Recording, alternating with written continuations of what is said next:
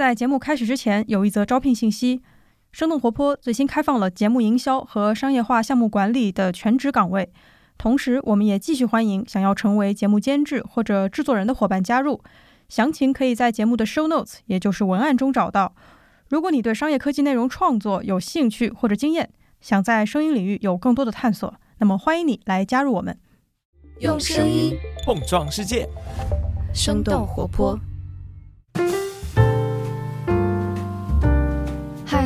欢迎收听《声东击西》，我们一起用对话来发现更大的世界。我是徐涛。那今天和我在一起做这期录制的还有另外一位主持人一凡，和大家打个招呼吧。大家好，我是一凡。那和我们在一起的嘉宾是上海师范大学世界史系的助理研究员刘晓晨老师。Hello，刘老师，您好。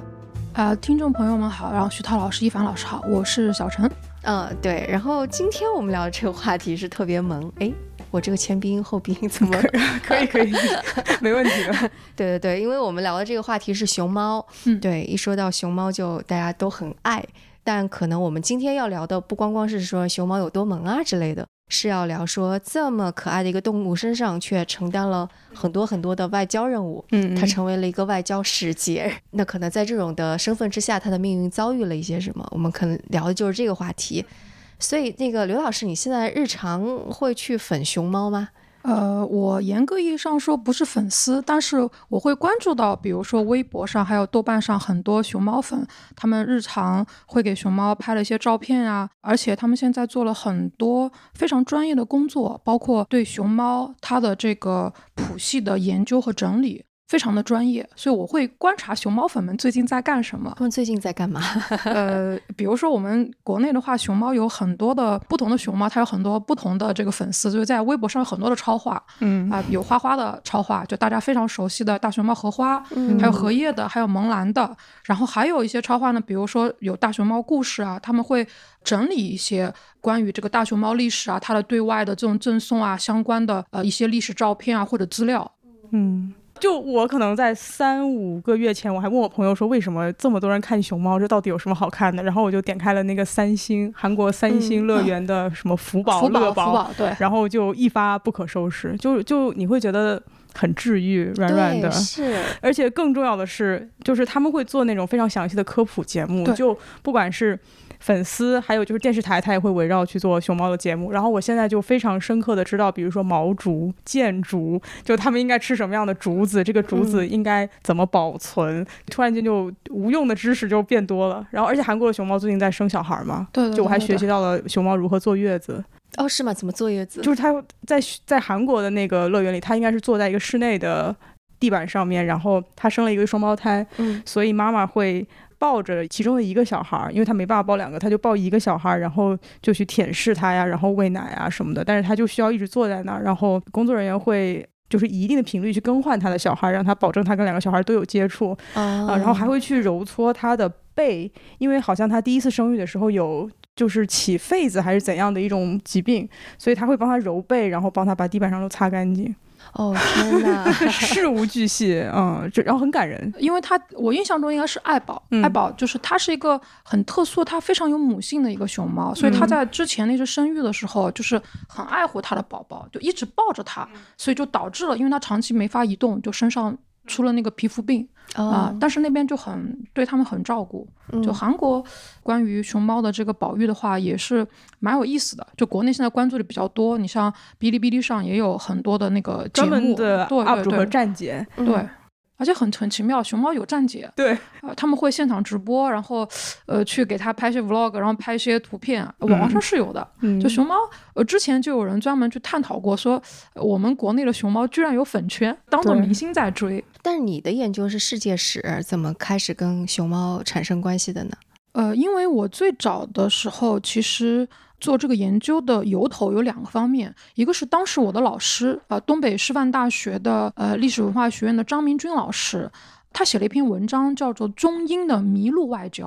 就他研究的是新中国成立以后，中国跟英国怎么样来进行麋鹿，也就四不像的交换。因为英国当时是有一个想法，希望借麋鹿来跟中国交换熊猫的，我得到一些启发。呃，另外一个层面呢是当时上海动物园这边有小猩猩的出生。啊，就小星星的一个命名的活动。然后这个命名活动后来是引发了一些争议，因为当时有一些网友恶作剧。呃，就给那个星星起名叫空之英秋，嗯嗯，呃，还引起了本尊的注意。这个空之英秋是是什么？呃，空之英秋是日本一个非常有名的漫画作品《银魂》的作者，他的自画像就是一个星星，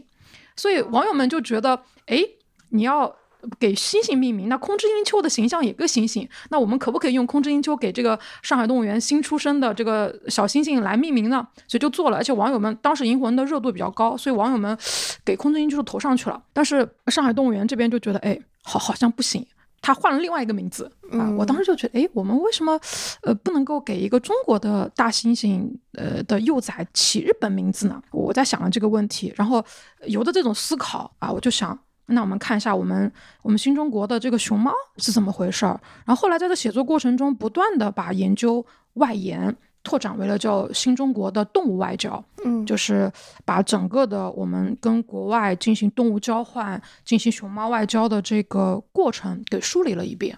这是我当时的一个研究动机，纯粹是吐槽的目的。就是虽然那个有这么多动物外交，但熊猫还是最特别的。熊猫是最重要、最特别的，而且是影响力是最大的。其实，在相当长的一个时间段内，呃，你判断一个动物园它好与二流，其实是看你有没有大象的。所以，熊猫成为一个代表性的动物的话，其实是比较晚近的事情。在二十世纪的三十年代以后，其实很长一段时间大家关注的都是大象，但是熊猫的魅力太大了，就特别是在鸡鸡。呃，还有明这些在英国呃伦敦动物园的熊猫，它风靡欧洲以后，加上美国出现的这种熊猫热，其实熊猫在西方世界是非常受欢迎的。那么日本的话，其实大家最熟悉的熊猫外交可能是跟日本，特别是上野动物园。但是上野动物园严格意义上说，它应该也是在七十年代以后，呃，借由和中国开展的这个熊猫外交，然后它进行了一系列的关于熊猫 IP 的开发，就周边的开发。所以它在日本的影响是比较大的。所以你看，现在我们虽然有大象，大象在长期的这个动物园的发展历史中这么重要，但大家更关注的反而是熊猫。嗯，前段时间北京动物园的一只大象阿拉利亚去世了，但是你会很感伤的发现，这么重要的一个动物，它当时是斯里兰卡赠送给中国的国礼，而且年龄很小，四十多岁。对于大象来说，应该是中青年，但是他去世的时候。截止到目前，这条微博转发了才只有五百多次。诶，为什么之前大象是动物园的一个标志？一般情况下，你像这个十九世纪以来的这样一种呃公共的动物园，比如说最早的英国的伦敦动物园，然后还有后来的在美国呃设立了一系列的动物园，纽约动物园等等等等。所以它的标志物就是说，我要有大象，我要有虎，要有豹。这种是标志性典型的这样一个动物，而且呢，大象的话，它的存在是非常考验动物园的设计，还有它的保育的。你像咱们国家，其实比如说北京动物园，还有上海动物园。它的建立，或者说它的现代化的转型，因为它之前的话，大家都知道，北京动物园的前身是西郊公园，后来改名叫北京动物园。它在被我们接收改造以后，一九四九年，里面的动物非常的少，就可能小猫三两只，几只鸟啊什么的，或几只骆驼啊什么的。嗯，呃，但是你说我要有大象，我要面向公众，我要进行科普的教育和宣传，我需要有大象。呃，但是大象的话，我们当时没有这个技术，就是建造象房的技术，所以我们的。北京的西郊公园，也就是后来的北京动物园，我们上海的西郊公园，后来的上海动物园，它都是邀请了苏联专家，在五十年代初期的时候来中国讲学，然后向中国传授象房的建造。你像国外很多的做动物史研究的学者，就曾经下过这样一个定义：没有大象就没有动物园，就是没有大象的这个动物园就不是动物园，就曾经这么下过这样一句定论。就是刚刚说那个，就是在那个呃，熊猫开始外交之前，其实，在西方大家对熊猫是有想象的嘛，对吧？其实就是大家对熊猫的想象已经是还蛮热烈的一种状态。是这样的，就是熊猫。怎么样在西方，在在日本引起公众的喜好关注，然后成为这种动物明星？它的这个时间段线是不一样的，因为大家可能对熊猫在中国发现的故事已经非常熟悉了。法国的传教士谭维道啊，他在中国的四川宝兴这里是传教士，然后同时他自己也是一个博物学家，所以他收集了非常多的动物标本。就他的大的一个前提背景是，呃，十七、十八世纪以后，一个是西方的这个博物学兴起了，就开始对动物进行分类。你像林奈，就是他十八世纪的，然后林奈分类了以后呢，所以很多西方的博物学家。探险者，嗯嗯，他随着西方的这种殖民的浪潮，他开始有意识的去收集一些动植物的标本，因为当时西方列强它主要是在我们的东南沿海活动嘛，所以他们在东南沿海，特别是西南，比如说呃，也有后来到这个东北这边，就搜集一些动植物的标本是非常频繁的。所以西方社会最开始的时候就觉得，哎。这个熊猫到底怎么来划分？是不是熊科的，还是跟这个浣熊比较类似？所以他们一直在讨论这个事情，就围绕这个问题有很多的争论。但是美国大概是在十九世纪、二十世纪初叶的时候，美国芝加哥那边的博物馆已经拿到了一个比较完整的熊猫的标本，他们开始对这种动物很感兴趣。但是形成一个比较鲜明的对比是，我们中国虽然呃自古以来有着非常浓厚的博物学的传统，我们甚至可以从从《山海经》这里来算，就是我们到这个明朝明武宗的报房，我们很关注动物，对吧？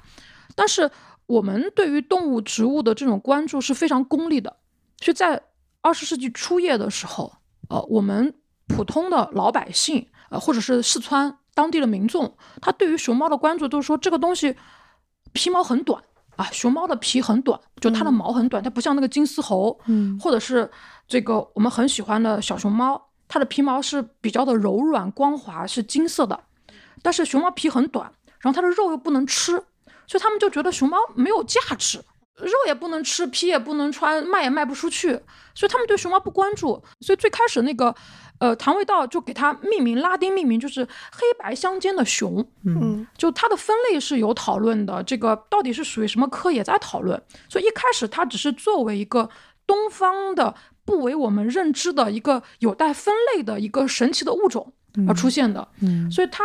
呃在西方掀起这样一个浪潮，除了它的这个美国获得它的标本以外，其实主要还是二十世纪的一零到三十年代，就是当时。特别是美国的很多的这个探险家，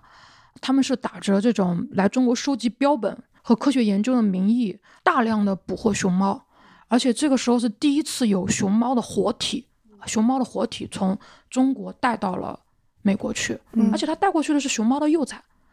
很可爱。大家都知道这个熊猫的幼崽胖嘟嘟的，而且你像米勒提出了一种观点，他认为人们为什么会喜欢熊猫？因为熊猫特别。幼态，像人类的那种儿童，又很可爱，比憨态可掬，还可爱，对，特别的温和，比人类幼崽还可爱。对对对，对，我我也读过，他就是说，甚至说他能给人一种，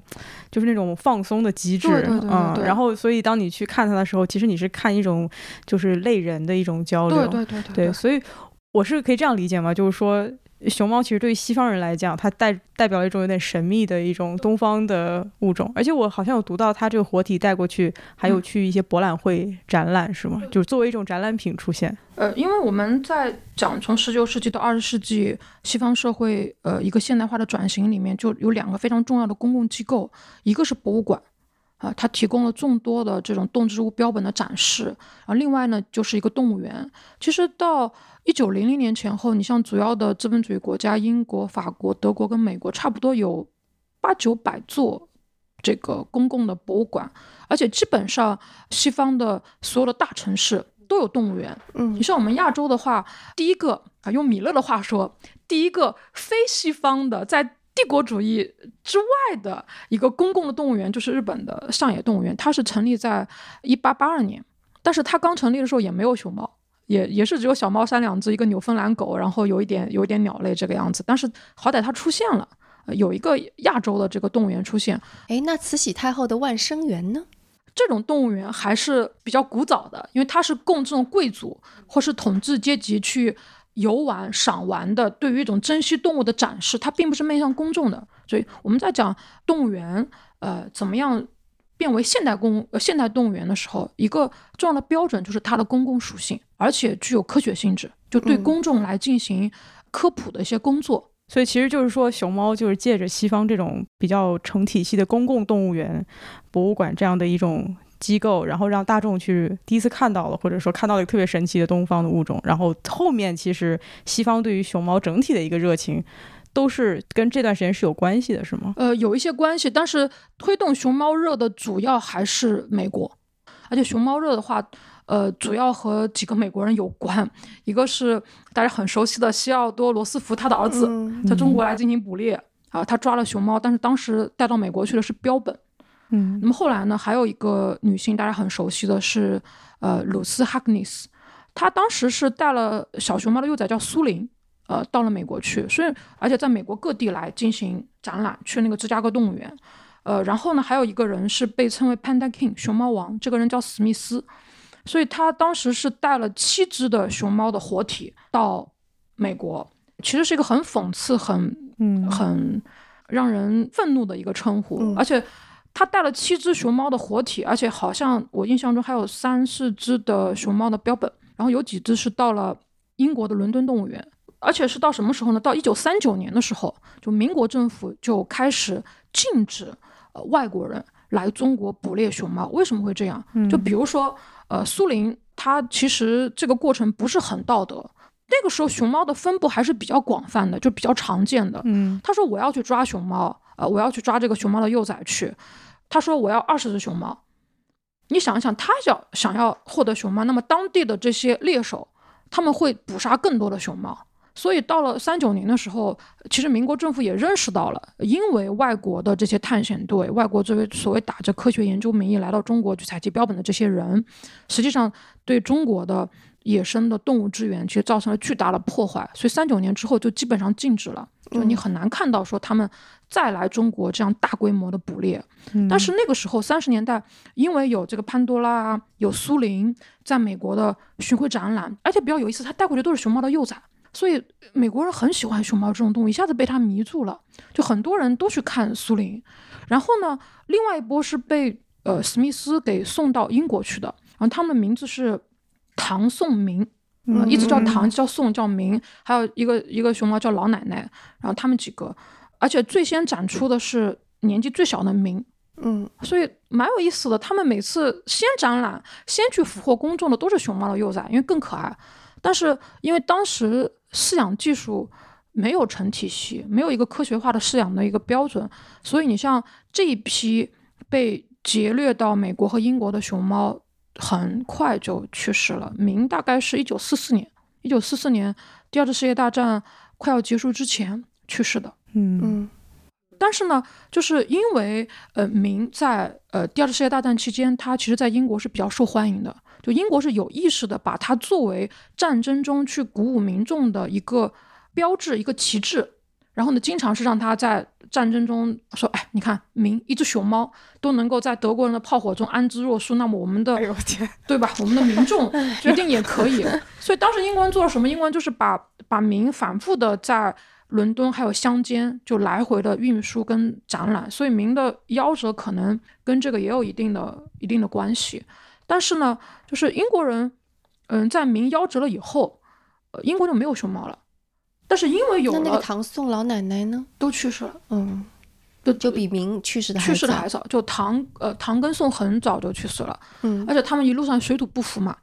呃，所以他们去世之后呢，英国人还想要熊猫。但是那个时候就是已经不允许有这种探险家到中国去，之前通过这种合法的途径去捕猎了，所以他当时也是通过政府的层面向中国提出了要求，所以后来是以四川省主席张群的名义送了英国熊猫。新中国成立之前，对，新中国成立之前啊，新中国成立之前，然后但是美国后来也是陆续的熊猫就去世了，所以他们从五十年代的时候也开始。同中国建立一些呃外交的呃或者是民间外交的这样一种联系，说希望能够从中国获得熊猫，但是不成功。对，另外的时代了。对，另外的时代了。嗯，时代变了。但是但是这样听来的话，我们现在说熊猫外交，其实早于我们所理解的四九年或者这样的。对，在这之前也有。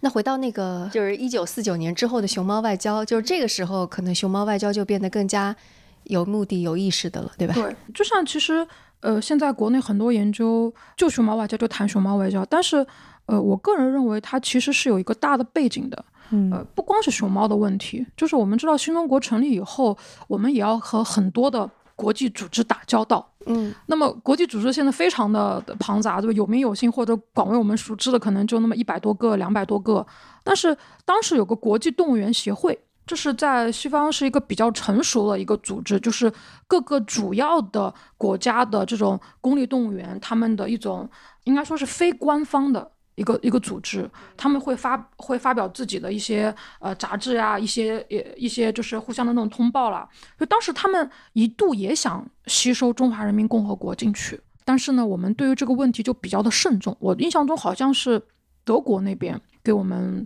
呃通过使馆，然后给我们发过来的，就希望我们能够加入这个组织。但是呢，他在提这个问题的时候，也提到了熊猫，嗯，也提到熊猫，因为我们知道那个西方最。受欢迎的熊猫就是世界自然基金会那个标志，W W 标志那个熊猫基基，嗯，就它在西方很受欢迎，而且它一度是在柏林动物园，呃，就待过啊，所以德国人对熊猫也也蛮感兴趣的，也蛮兴趣。所以，呃，另外一个层面呢，就是从一九四九年新中国成立。那么，我们中国陆续和很多的国家建立了官方的外交关系。那么这个时候，通过这个官方的途径，比如说苏联，嗯啊，苏联他当时就给呃北京市给这个西郊公园，就是后来的北京动物园去写信，他说希望能够跟中国建立官方的动物交换，他用的词是动物交换关系。然后呢，他想跟中国来交换一些珍稀的这种动物，但是呢，明确的向中国。提出想要熊猫的，除了后来的苏联以外，还有日本啊。日本的多摩动物园也是日本一个比较有名的动物园。然后呢，另外另外一方面就是，呃，英国人也想向中国要熊猫，因为英国那个时候没有，已经没有了，美国也没有了。那么英国呢，它最开始的一些设想也是英国的伦敦动物协会，然后他找了一个人，这个人叫蒙塔古，也是中国人民的朋友，他和郭沫若，呃，有着比较深厚的。来往，是想通过他作为中介向中国要熊猫。他最开始是提出的是，我能不能用这个四不像麋鹿来跟中国交换？对，因为麋鹿这个有个背景，可能大家会知道是麋鹿已经差不多灭绝了。对，就中国当时已经没有种群了，最后的种群保留在英国。就虽然这是一个中国独特的，对中国独特的物种。还有就是美国，美国当时是迈阿密的鸟类和珍稀野生动物园，还有芝加哥动物园。然后他们都向中国写了信，说能不能通过交换的途径，或者通过购买的途径，然后和中国来交换熊猫。但是每个国家这种情况都不太一样。比如说英国，那么英国当时外交部对这个事情的态度是比较的冷淡，他把麋鹿称作党同志，党就是 啥意思？就他认为麋鹿是带有共产主义色彩的哦啊哦，英国的外交部认为认为麋鹿是党同志，对，他就他他就不太想和中国的外交部或者是跟中国建立这方面的这种交道。但是我们中国外交部这边对这个问题呢态度也比较的冷淡，就所以英国外交部那边就问说，这个麋鹿它是姓资还是姓社？它姓社，我们姓资的不能要这个啊，有点这个意思，所以也没有成功。然后美国那方面呢，也是类似的。问题就最开始中国还是五十年代的时候，呃，做出一些积极的表态的，呃，而且我们还设想了很多方案，呃，一种方案是就通过香港，就是双方来建立这种交换的关系啊，把那个熊猫交换出去，因为我们还是希望能够和美国呃建立一种这种非官方的民间的这样一种往来，希望打破这种外交上的这种被动的那种局面，但是。呃，特别是到五十年代以后，我们最开始对熊猫的珍惜程度的认知还是有限的。但是我们后来发现，哎，苏联也想要熊猫，朝鲜也想要熊猫，那么熊猫真的很珍惜。所以后来大家就逐渐的认识到了，特别是我们的外交部门啊，认识到熊猫特别的名贵，所以我们在对外赠送熊猫的时候非常的谨慎。基本上在当时的背景下，不大可能会直接的赠送给西方国家。嗯，所以就相当于是有那么多人要，但是就想起来，我还是挑挑拣拣，要设立一个标准。对，设立一个标准，应该是在五十年代、六十年代的时候，呃，我们就出台了一个对于动物的划分，就是一类、二类。就比如说一些不太珍惜的，因为当时这个时代背景，我们可以出口来创汇。那么有一些呢，就是特别珍惜的，比如说白唇鹿啊，比如说像熊猫，这种是不对外出口的，只作为这种非常珍惜的动物来对外进行赠送。嗯，所以他做了一个相对比较明确的这样一个划分。所以有了这个文件以后，我们基本上就不大可能把熊猫轻易的赠送或者是交换出去。而且当时有个什么背景呢？就是北京动物园跟上海动物园成立以后，呃，因为我们当时动物园的建造它是受到苏联的影响比较深。就当时苏联呢，他在生物学界之前，呃，是那个李森科啊，李森科他的影响比较大，所以苏联的动物园特别强调我要对公众来进行教育，而且呢，动物园是用来展示达尔文进化论的一个重要的载体，所以动物园要尽可能的去收集世界各个大洲的标志性的动物来做来做展览，所以北京动物园呃和各地的动物园，它有专门的这个。动物收集队在国外，还有包括中国各个省份，来有目的的去收集一些标志性的动物，来放到动物园里面。所以熊猫在这个过程中很难，非常非常的难，因为熊猫生活在这个高山这个峻岭之中，就是捕捉很困难。所以当时其实。北京动物园的话，熊猫也很少。嗯，其实就某一个方面，熊猫确实也是珍惜的，对，很珍惜。作为外交资源，它也是非常非常珍惜的。所以它其实到但那个时候决定送给谁，送多少，其实也是一个很重要的一个外交关系的处理和表态。对对对对对。而且我们当时说实话，坦白说，我们不知道我们到底有多少熊猫，嗯，就摸不准。所以刚刚我们有说了，日本不给，美国不给，英国不给，那我们给了哪些呢？就是那个时代，我们在一九七二年之前。就是中美关系解冻，我们从五十年代到七十年代，严格意义上说，我们只给了两个国家，就给了苏联和朝鲜。朝鲜是最多的，在九七二年之前，朝鲜是最多的。对，朝鲜最多。呃，然后呢，我们有一只熊猫，因为一些历史的偶然，被交换到了西方，就大家非常熟悉的那个熊猫鸡鸡。嗯，因为它最开始是正鸡的那个鸡哈。啊，对，嗯，它原来的名字叫。琪琪，石头的石，右边呃一个责任的责的繁体，它叫琪琪。它最开始是跟平平一起作为国礼赠送给苏联的，但是苏联人就以为中国人你怎么给我一对公熊猫？对啊，然后他就把那个琪琪给退回来了。退回来之后呢，我们又把这个安安给送过去了。结果那那才是真正的一对公的，因为因为熊猫的性别确实。在当时的条件下判定是很困难的，嗯，到九十年代的时候也会也会搞不清楚，所以反而退回来的这个琪琪是个是个女孩子，女孩子，对，非常漂亮的女孩子，嗯，然后就给她改了个名字叫吉吉，对，叫吉吉。然后当时就我刚才提到了一点，就是我们新中国的动物园，它一个理想是我们最好是非洲、亚洲、欧洲的动物都有，所以我们当时其实是很需要非洲的动物，但是没有。呃，所以呢，这个时候正好西方它有有有一个呃很专业的一群人，他们是搜集为动物园收集动物，他们叫动物商。嗯，呃，英国这边就很成熟。然后这时候呢，有一个很年轻的奥地利的动物商叫啊德尼海默。呃，然后呢，他是当时是带着任务来的，就是美国芝加哥动物园那边委托他，就是看你能不能从中国这边搞到一只熊猫。所以他当时是他从非洲的肯尼亚这边出发了，他带了很多珍稀的。非洲的动物，比如说长颈鹿，呃，比如说河马，而且后来 BBC 在九十年代的时候专门做过节目，去邀请他去访谈他。他就说，他到了那个北京动物园之后，他非常莽撞的闯入了熊猫的馆舍，然后呢，他见到了鸡鸡，鸡鸡表现的非常的温和，没有攻击他，允许他留在那个笼舍里面。啊，你说他的闯入那个馆舍是指进入到笼子里边去？怎怎么可能呢？他是自己这么说的，就说当时北京动物园允许他进去了，然后他就说，哎，他跟他觉得鸡鸡这只熊猫不错，就想把它带回去了啊，带回去之后，当时通过交换的这样一种途径，但是我们后来在人民日报上面也批判过这个问题，说这个美国的国君杜勒斯害怕中国的熊猫，就因为呃朝鲜战争以后呢，呃美国实际上对中国实行了贸易禁运。就这个问题很复杂，我们甚至可以从这个巴黎统筹委员会讲到这个巴统的中国委员会，但是从结果上来看，就是这个熊猫没有获得进入美国的许可证，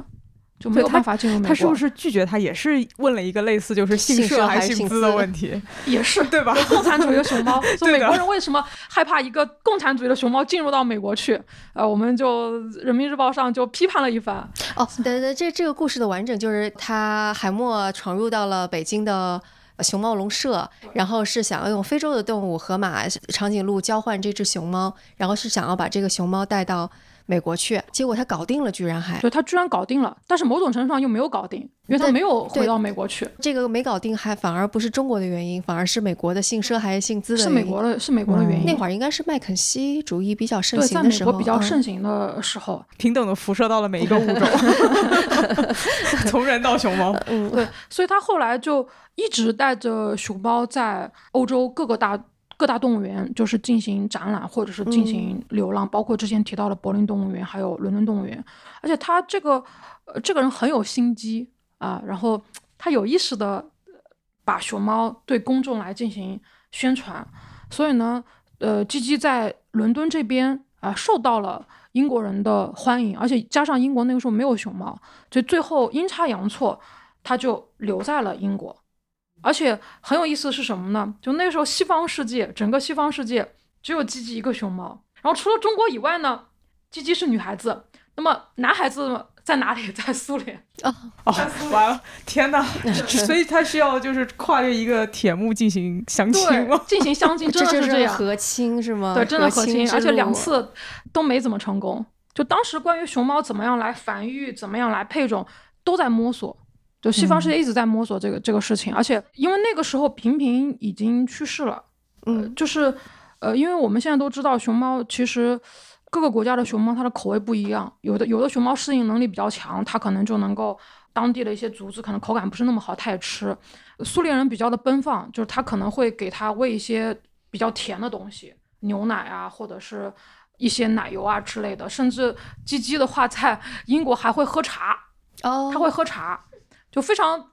本地化的这种饮食的改变，但是呢，平民去世以后，安安在，就安安呃也活了蛮久的，所以那个时候因为跟中国建立不了关于熊猫的这个直接的这种交换关系，所以当时英国人跟苏联人就一方面是因为外交的赫鲁晓夫时期，就外交的呃状况发生一些变化，所以呢双方就试图让安安跟平平相亲合拢。但是很长一段时间呢，呃，发现机器没有发情，呃，所以呢，伦敦动物园就采取了一些人工的干预手段。但是现在来看，这些人工的干预手段可能不是那么的成功。嗯，他们就尝试去注射一些药物，而且呢，有的学者的他的观点，就比如说，鸡鸡在很小的时候就被送往了英国，所以他在相当长的一段时间内，他是和他的饲养员待在一起的，他没有见过别的熊猫。所以，所以呢，他对人的这种感情，对饲养员的感情，要超过了他对别的熊猫的感情。而且，安安跟这个鸡鸡他们在相亲的过程中还 发生了一些打架事件，所以最后就没有成功的配种。鸡鸡就后来一直待在英国，一直到七十年代去世。而且比较有意思的是，在七一年的时候，日本的昭和天皇裕仁他到英国去访问，他还专门去。动物园看了熊猫，这只熊猫应该是鸡鸡，但是鸡鸡很快就在它年老的时候就去世了。去世了以后呢，但是他在英国的这次访问，反而是激发了日本的民众再度对熊猫的关注，就说：“哎，天皇去英国看到了熊猫，那么日本可不可以再努力一把啊？向中国再请求看能不能获得熊猫？那么这个时间正好来到了一九七二年。”就中国的外交发生了非常重大的改变，啊，就是我们跟美国的关系、跟日本的关系都很快的解冻了，就双方进入到一个双边关系相对比较好的一个一个阶段。而，在那之前，我们是给朝鲜送了很多，但为什么是给朝朝鲜送那么多？就是和大家认知的不同的是，其实朝鲜对中国很大方，在动物赠送这方面。而且级别是很高的，我们我们通过去翻看这个北京动物园史啊啊，我们会看到，哎，好像后来到七八十年代的时候，呃，比如说美国可能就送给我们一头麝牛啊，呃，或者是我们送给对方一些大鲵啊，种类不不高啊，怎么的，呃，但是朝鲜在向中国赠送这个珍稀物种方面，他们是比较大方的，就给的种类也好，珍惜程度也好比较多。而且那个时候，呃，因为中苏关系发生了这个波折，所以我们跟呃朝鲜的关系在六十年代以后还是比较紧密的。所以中国对于朝鲜赠送熊猫非常的慷慨，就前前后后我们送给了他五只，但这五只熊猫就没有在公众的视线之中了。对，就是这五只熊猫比较的遗憾，嗯，就是他们最后他们什么时候去世的，他们的情况怎么样，知之甚少。因为熊猫的这个圈养技术，我们也在不断的摸索。呃，包括熊猫的一些治疗啊，怎么样来喂养呀，还有怎么样，像刚才一凡老师说，怎么给坐月子，熊猫生生完幼崽之后，怎么来进行这个护理，我们也是在不断摸索的这个过程。其实七八年七八十年代以后，这方面的理论知识才在不断的充实啊，所以就相当于是，其实在一九七二年，虽然就是送啊不送的，但其实真的就送出去，命运怎么样，就跟那个之前我们和亲的公主一样。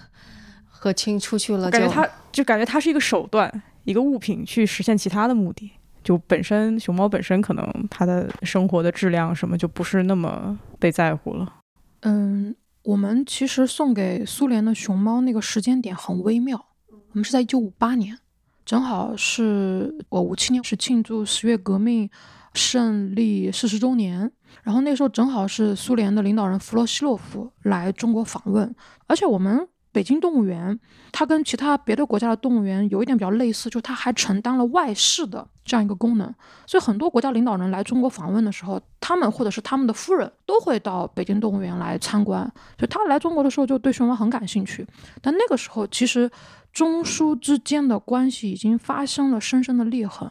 但是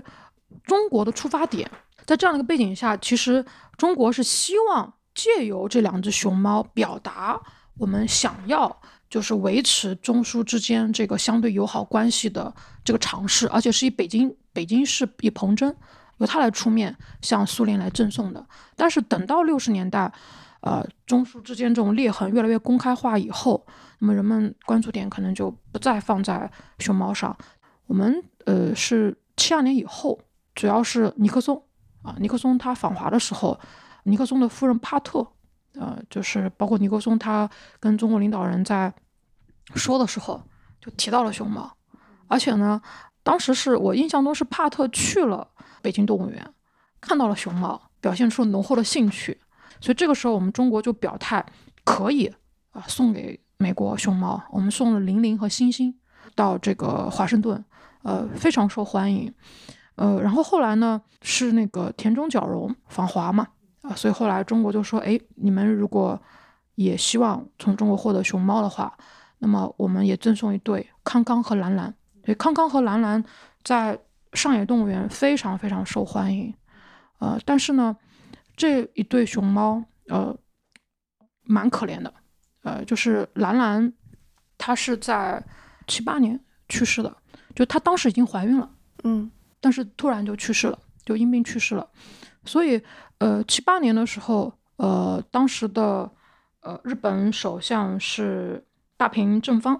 他正好来中国访问。那么，呃，为了表示中国和日本之间的这个友谊，那么我们再送一只熊猫过去，啊，雌性的大熊猫过去。但是后来呢，康康跟兰兰的感情也很好，所以康康在第二年也去世了。也去世了以后，那日本就只剩下一只雌性大熊猫了。所以后来在八十年代的时候，就中国的领导人访问日本啊，当时日本的首相是铃木善信，而且你会发现，哎，怎么这一时期中日两国领导人互访，每次的这个外交记录里面，就熊猫是一个很重要的议题。中方领导人就提到了，呃，现在日本就只剩一个大熊猫了，嗯，呃，雌性大熊猫，那么中方呃愿意再赠送一只雄性的大熊猫菲菲给日本。前后的话，中国一共作为外交礼物，呃，是赠送的。给日本一共有四只，呃，一直到八十年代结束。那么结结束以后呢，上野动物园那边一开始想的主意是，既然中国不再赠送了，那么可不可以就是短期租借？一开始是短期租借，然后西方人也开始批评，说这样不利于动物保护，所以后来就变成了长期的租借，还有包括这种科学研究，就一直政策一直在变。但一九七零年代就之后的那个日本的四只熊猫，其实那会儿熊猫的繁育还没有开始，还是捕捉的野生熊猫，然后送过去，对吧？呃，因为是这样的，我们大概是尼克松访华以后，中国向美国赠送熊猫以后，那么在七二年，我们就召集了呃四川、甘肃、陕西各个省的领导，还有一些科研工作者开会，就说我们现在西方国家对中国的熊猫很感兴趣。那么我们要做好准备，就是说我们国家现在到底有多少熊猫？所以呢，就是在七十年代，我们国家的大熊猫之父，就是呃西华师范学院的胡锦初教授，他今年刚去世，他是我们国家大熊猫研究一个非常重要的开拓者。他其实也是四十五岁的时候，因为国家的这种需要，他开始转换自己的研究，所以他带队，呃野调队嘛，我们叫野调队，所以在四川那边进行熊猫的调查。就他自己发明了一个方法，就是根据熊猫的足迹还有粪便来判断这个熊猫到底有多少只。所以经过几年的这个调查研究之后，他写了一个四川珍稀野生动物的这个调查报告，推测我们现在到底有多少只熊猫。所以应该那些熊猫是通过各种途径，因为很多的熊猫它是先在四川的宝兴，这里是特别多的，就四川的宝兴县也是原来谭维道待的地方，通过各种途径我们抓到熊猫了。那么有些熊猫呢，它可能就会被送到北京去。那么有些长得比较标致的熊猫，呃，外观比较好啊，长得很漂亮的熊猫，那么它们有可能就会被作为外交的礼物对外来进行赠送。那么熊猫的繁育还有圈养的话，主要还是在七十年代以后发展的比较快。你像胡锦初教授他们就一直在做这方面的研究。所以其实某种程度上是有外交送礼的这个需求，然后我们需要去搞清楚，反向推动了我们对于国内熊猫数量的调查调查，还有熊猫的这个自然保护区的这个建立。而且还有一个背景是什么呢？就是改革开放以后啊，你像之前啊，呃，这个西方社会想要邀请中国加入呃这个国际动物园协会，我们这边呃应该是北京市人委这边啊，他就是给了一个意见。说，呃，苏联是一个什么样的情况？那么台湾的蒋邦是一个什么情况？那么根据各方面的现在的一个情况，因为这个协会主要都是西方国家参与的，我们现在也不参加。但是等到了这个七八年以后、七九年以后，其实中国重新的和这个国际社会建立更加。紧密的这样的联系，那么西方社会也开始关注中国的野生动物，特别是大熊猫的这个繁育的工作，因为那个时候基基已经变成了，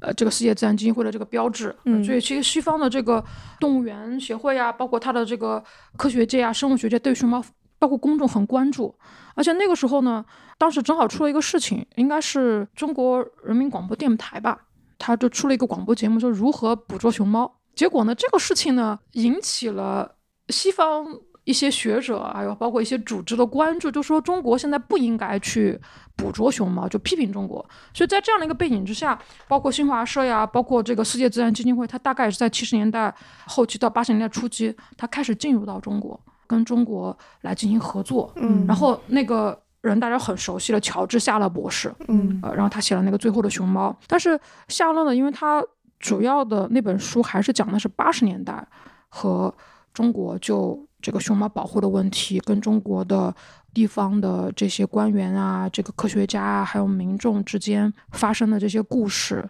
他的态度还是比较中立的，但是会有一些比较直白的一些一些批评。注意到了中国熊猫这个保护是任重而道远的。但是那本书真的是写的是七八十年代，跟我们现在的这个熊猫的保育的现状已经不大一样了，啊，不大一样，所以它会出现一种相对的、相对的滞后。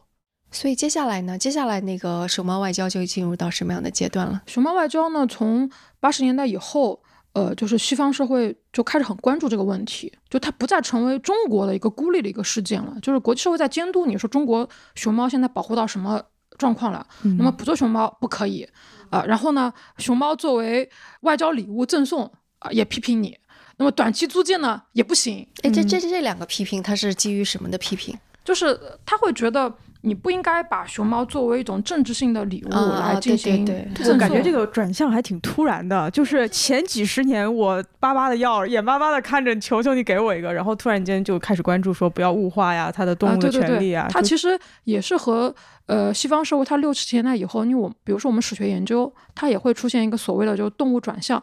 啊，动物转向什么意思？就是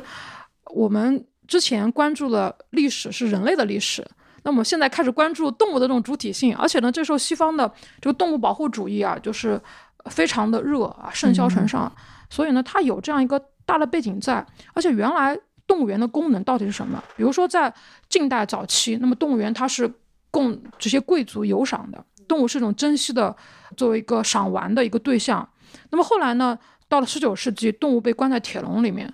后来被关在这个玻璃窗里面，作为一个被观赏的客体存在。但是你像到了二十世纪五六十年代以后，其实，呃，西方主要国家的动物园，它特别强调要保障动物的福利，去做很好的丰容啊，等等等等。刚刚其实我们是说，为什么西方的那个批评突然就来了一个一百八十度的大转弯？刚刚说的批评有说那个你不应该拿熊猫作为外交。然后第二个批评是说，你也不能短期租借，但短期租借的批评就应该是那个要熊猫坐个长途飞机也挺折腾，是这个原因对吧？它是这样的，就是我们之前就是呃改革开放之前，我们跟呃西方世界，特别是这些关于动物的这些国际组织之间的交往是比较有限的啊，甚至某种程度上说，它并不是对公众所公开的，因为我们可以，比如说我刚才提到的，就是国际动物园协会给我们写的信。美国的芝加哥动物园给我们写的信，这些东西都是保存在外交部档案馆，它是作为外交档案给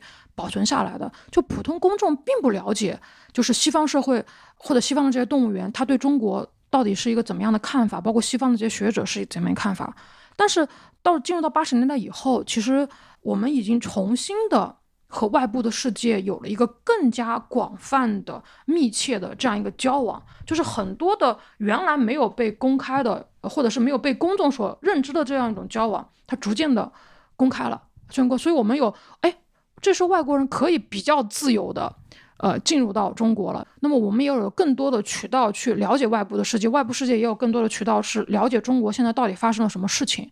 啊，所以呢，就是那些声音。就是更加容易的能够被我们对，而且也更加多元了。对，更加多元，而且我们也开始注意，就是他们到底在关注我们什么问题。嗯嗯。然后我们再做出一系列的这样的调整。可能那时候就是比较会在意这些声音。不过也是，就是巴巴的要熊猫的是一波人，然后觉得你不能够这样子对待熊猫是另外是另外一拨人。有很多声音，就是我们会选择性的去去听。当然，从另外一个角度而言。呃，我们八十年代以后也开始更加的注重对熊猫、对很多野生动物的这样的保护，我们的法律法规也在逐渐的完善，包括这种动物福利也在逐渐的去加强。其实从另外一个层面讲是好事情，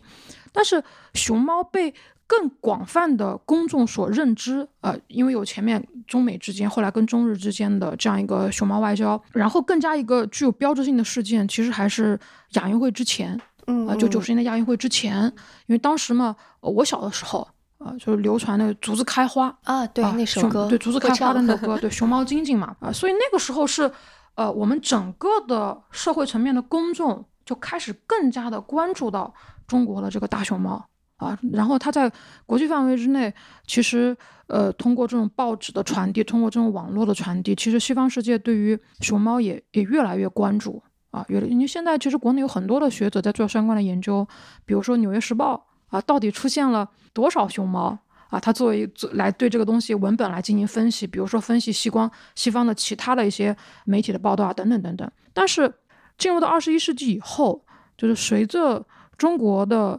国际地位的一个变化，其实很多西方的媒体对于中国的熊猫外交呃，它的这样的批评的声音。就越来越多了，但其实现在就我们说那个八十年代之后，九十年代、零零年、一零年这不同的十年间，熊猫外交它的那种风格或者意义已经跟以前就完全不一样了，对不对？对，它更多的是以这样一种租借的形式。啊，租借的银子和科学研究的形式去赠送给别的国家，它是不是外交的那个色彩会慢慢淡一些，然后商业的色彩会多一点？对，商业的色彩跟以前相比的话更加突出，这也是很多的国外的学者去批评中国的地方。比如说加永真信老师，他在谈到中国的熊猫外交的时候，他很委婉的说了，说哎，好像跟以前相比，这个随着租金的这个提高，而且呢，就中国的要求，中国的底线是什么？就在海外繁育出生的熊猫幼崽，它的所有权是归中国的。呃，所以呢，他就觉得，哎，我付了这么多的租金，然后呢，繁育的幼崽也不归这个租借国啊所有，所以张永真信老师他是这么说的，他说，好像现在的人情味要淡一点。哦，说的还是真的是委婉，对，很委婉。其实言下之意就是 租金太高了，租金太高了，因为并不是，呃，所有的国家或所有的动物园它都能够负担起，呃，这么高昂的一个租金。但是呢，其实。八十年代以后，中国对外的，因为有这种租借的这种关系，我们对外的有赠送的，也有租借的，其实范围比以前更广了。因为我们之前主要就是，比如说七二年之前是苏联和朝鲜，那么七二年之后是，呃，美国和日本打前哨。那么后面呢，你像英国啊、法国啊、德国呀，还后来的这个比利时，因为现在你想要获得熊猫是要写申请的，嗯，啊，要要考察你的这个有没有这个。经济上的实力啊，有没有这个科研的能力啊？因为我们中方可能也要派饲养员、派专家过去，嗯，呃，然后呢，会有多方面的这个考量。怎么说呢？我就是最近的一段时间，其实就是关于还不还熊猫嘛，然后包括有一些动物园，因为可能疫情期间它的这个营业的状况，然后它没有办法，对，其实这个还是蛮蛮热的。就是我感觉一方面来讲，这个模式就让其实让世界。各地更多的人可以看到熊猫，像卡塔尔，包括中东，甚至我记得南非好像也有打报告，只是好像没开始正式送，就是大家能够看到。但另一方面，其实确实就大家会去计算，说我到底愿不愿意负责这个成本啊？我有没有把这个票价值回来啊？就变成有一点商业了，就是对。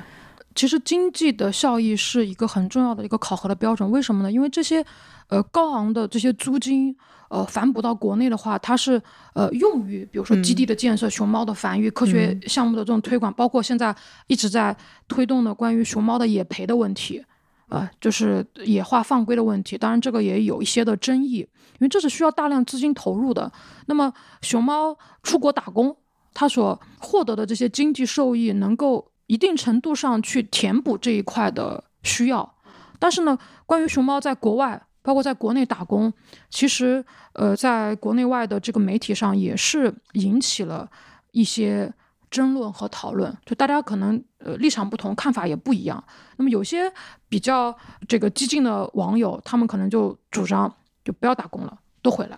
因为不同的国家，它的这个饲养水平不一样的话，或者当地的这个组织不能有效的供给的话，其实并不是每一只熊猫在国外生活的都很好，特别是现在。社交媒体的出现，我们比以前更加方便的能够认识到啊，哎，国外的熊猫现在生活的到底怎么样了？你像以前的话，我们可能通过报纸，那报纸这种图片可能有所选择，但是现在我们有了那个这个什么抖音啊、TikTok，我们可以实时的观察到世界各地熊猫怎么样。所以那段时间，网友们做什么呢？网友们就跑到法国，跑到这个各地的那个熊猫馆去直播，就看一下。这个国家有没有好好对待熊猫啊？法国做的还可以，然后起到这种监督的作用嘛。就当时也确实有很多声音，但是呃，从我个人的观点而言，我觉得熊猫外交现在还是有必要的，还有必要，但是可能要更加的审慎，呃，谨慎的对这个对象国来进行评估，呃，他们的现在的这个科研的水平，他们组建的这个团队。到底能不能够保障我们的熊猫在国外有一个比较好的这样一个生活的环环境？你像卡塔尔的话，它的这个条件是比较好，因为我们中方也派了很多的这个专家过去。呃，还是比较能够让人放心的。现在可能争议比较多的是美国那边。我刚才就是在听到说把打工用在熊猫身上的时候，我就觉得还挺有意思的。因为其实你走进一个动物园，每一个动物都在打工。对啊，对，是啊。但是大家其实关注的就是熊猫在打工，所以它其实我我觉得大家肯定也是在关注它的动物福祉，但是对，但是肯定是超越这个，就是你关心动物本身的，你背后肯定还是有很多其他的原因。对，所以这也是。我在接受这次采访的时候，刚才也提到一个非常感伤的问题，就是我们把太多的目光放在了熊猫上。那么，动物园我们要怎么样去让这个动物园更加的符合现代意义？怎么样去改善动物园其他动物的动物福祉？比如说大象，我们中国。传统的这种珍奇异兽，我们大象的野外的生活环境怎么样？比如说我们中国特有的绿孔雀怎么样？你会发现，哎，好像有些媒体连蓝孔雀和绿孔雀它都分不清。所以你像大象这么重要的一个动物，我们关我们的这个公众对它的关注是非常非常有限的。当然，现在也有一些企业它在做相关的一些推广的活动，去关注大象啊等等等等。但是其实最后的宣传效果是很有限的。嗯，宣传效果很有限，就公众还是说我都很关注熊猫。你像现在 B 站啊，或者是呃微博上面，经常可以看到这些视频啊，大家去成都去看花花了，每天早上就是所有人都在排队，然后只要开馆了之后，怎么去抄近道去看，然后还有专门的战歌战姐扛着那个长枪大炮，然后去拍那个花花。但是其他的动物呢，甚至其他的除了这些热门的熊猫，其他的熊猫好像大家都不太去关注。所以这也是一个我我觉得很感伤的一个现象。对，我我是觉得我们今天在这聊这个，虽然说我们是聊熊猫的外交，但是其实，在就是比如在在国家之间被被偷猎啊，或者说被当做物品来赠送的，就像刚刚您提到，肯定不止熊猫嘛，比如说还有长颈鹿、还有麋鹿、还有大象。其实他们的命运之所以我们没有被讨论，也是因为熊猫在某种意义上它。他站出来了，所以我们把更多的目光投向他。对，对你像当时那个五六十年代的时候，呃，印尼的领导人他他很特别，他当时向中国就提出一个特殊的要求，他说我想要鹿，我想要鹿，就各种各样的鹿。他自己的话，呃，就在他在他的那个官邸，他是饲养了非常多品种的鹿，呃，就是他给他个人，对，给他个人来观赏的。所以他想要问中国要四不像，所以当时中国非常的。谨慎的回复他说：“我们自己也没有，嗯，就没有办法去给你去去提供。但是呢，有意思是现在呃，世界自然基金会，它其实是把熊猫作为一个标志，作为这个标志性的动物来宣宣传。它其实自己也提到了，就像现在我们会看到另外一种动物，呃，越来越受公众的关注是，呃，雪豹，嗯，就是世界自然基金会他认为，呃，熊猫和雪豹是标志性的旗舰的物种。”啊，我们为什么要关注熊猫？是因为你关注了熊猫，关注了熊猫的这个栖息地以后，有利于其他物种的这样的保护。而且熊猫是中国具有代表性的，而且呢是具有世界影响力的这样一种动物。但是，就像刚才两位老师说的，因为熊猫的影响力太大了，所以在熊猫的这样一个身后，还有更多的动物其实是需要，甚至是动植物。我们现在讲动植物是需要。这个公众呃去更加的加以关注的。那么回到我们今天讨论之初，就是其实，在四十年代到五十年代，苏联那边呃有一个争论，就人跟自然的关系。根据这个米丘林的学说，他一直强调的是人定胜天，人要征服自然，人能够战胜自然啊，自然是为人类所利用的。所以这是一个方针，对中国影响比较大，从五十年代到七八十年代。但是呃，西方社会呢？它会有一个变化，就强调人跟自然之间怎么样来共生共处，然后包括这种动物园的改变。当然，我们是八十年代以后到现在，就是我们越来越强调，就是人跟自然的和谐相处。所以，我们这些年，我们国内也出现了，呃，像南京红山这样具有代表性的，就是口碑比较好的动物园。那么，公众对于动物福利，呃的关注，其实跟以前相比是更加的提高了。我们也有很多的。从研究者也好，包括公众也好，包括普通的这个粉丝、动物爱好者呀，他们也在关注，就是国内各个动物园动物的这种生存情况。但是我所以我觉得，跟十年前我开始这个研究，跟二十年前相比，其实有了很大的一个进步，就是我们现在更加强调人和自然的和谐共生。嗯嗯。但如果从熊猫的，就是如果 就不专业的那个熊猫的视角来看的话，熊猫其实就经历了我本来逍遥于山林之间。多么的，就是不需要顾忌什么。突然美国人来了，对，突然就因为我的美貌啊，对，然后就成为了就是他们那个收集的一部分，然后又变成了和亲的公主，然后过了二十年，我又变成了个打工人，还要出洋打工。我我也是一个科学研究非常重要的伙伴。啊，可以说重要的伙伴，对，呃，作为对象的伙伴啊，对，作为对象的伙伴。所以就是你说这种命运本来是如此逍遥山林间的一种动物，到现在其实想想也是挺唏嘘的。嗯，但是呢，就是我们现在对于人工繁育熊猫跟以前相比，也做了一个有一个比较长足的进步，就是人工。对熊猫来进行繁育，像刚才韩国，嗯，呃，它有那个双胞胎啊出生，然后呃，最近俄国也有那个熊猫幼崽的出生，所以熊猫在人工圈养环境下如何来进行繁殖这个难题有了非常大的一个突破，所以呃，熊猫的这个数量在不断的攀升，嗯，所以它的这个濒危程度现在是在往下调的，对，往下调的，所以从这个层面上而言的话，其实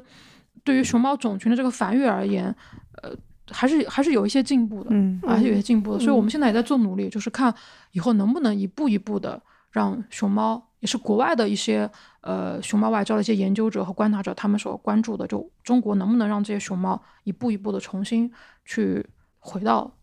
它原来的地方，嗯嗯，这就是一个新的阶段了，现在对一个新的阶段，就刚刚说的野放，对吧？对，野放共同的目标，但是野放现在也面临很多争议，有有可能前路艰难。要一步一步踏踏实实的去走，希望在不远的将来可以看到吧。